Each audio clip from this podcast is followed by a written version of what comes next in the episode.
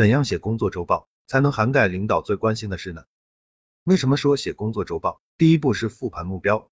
怎样写周报才能涵盖领导最关心的事呢？接下来，让我们一起听听著名的职场教练罗燕老师是怎么说的。周报人人都要写，但不是每个人都会写，有的人不重视，觉得周报随便写写就好，走个过场。领导看了这样的周报，有可能觉得这个人工作态度不好，特别重视的又整成了作文大赛，每周恨不得花两个小时写，费力可能也起不到好的效果。如果你一直用这两种心态写周报，其实很吃亏。这一讲，我们的目标是周报怎么能写得又快又好。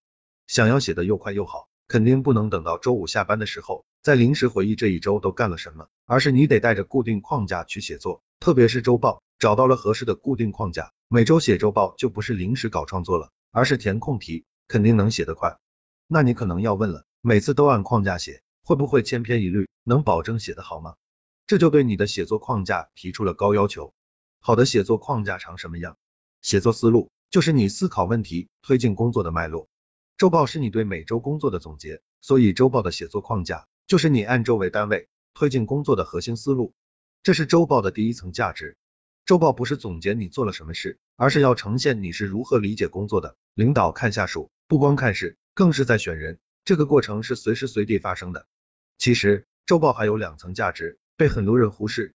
第二层是对自己的价值，一周一次，你能从日常琐事中跳出来做复盘总结，这个是你自我校准工作的机会。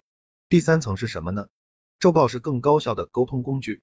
你写一次周报，不仅你的直接上级会看到，公司的其他同事会看到，跨部门的领导也有可能看到。它展现了你对工作的思考水平。周报是职场上为数不多的能自我展示的地盘。会写周报的人，他在组织里的战略透明度也就更高。自然更不容易被埋没，所以我建议，哪怕你的公司不要求写周报，你也应该坚持写。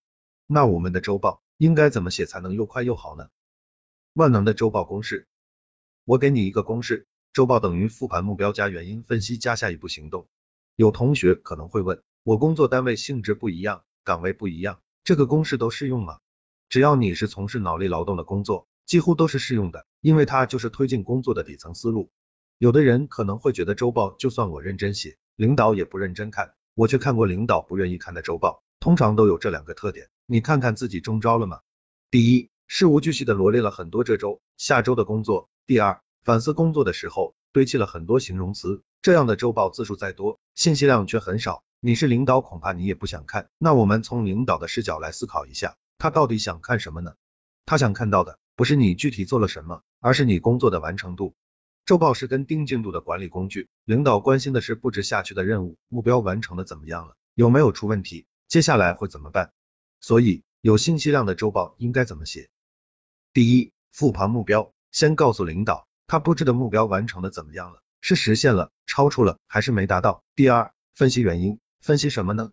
就分析刚刚复盘的出来的差值，超出了，那有什么经验值得复用？没达到，出现了什么问题要解决？第三。下一步的行动就是同步接下来你的解决方案。你看这三步下来，你就不再是机械的记录工作，而是在以目标为中心、有章法的推进工作。这个框架本身就在展示你的靠谱度。那具体每个部分应该怎么写呢？我们一步步来看，请看我的下一篇作品。怎么样？这个方法不错吧？赶紧收藏起来，用在工作中吧。欢迎大家在评论区给我留言。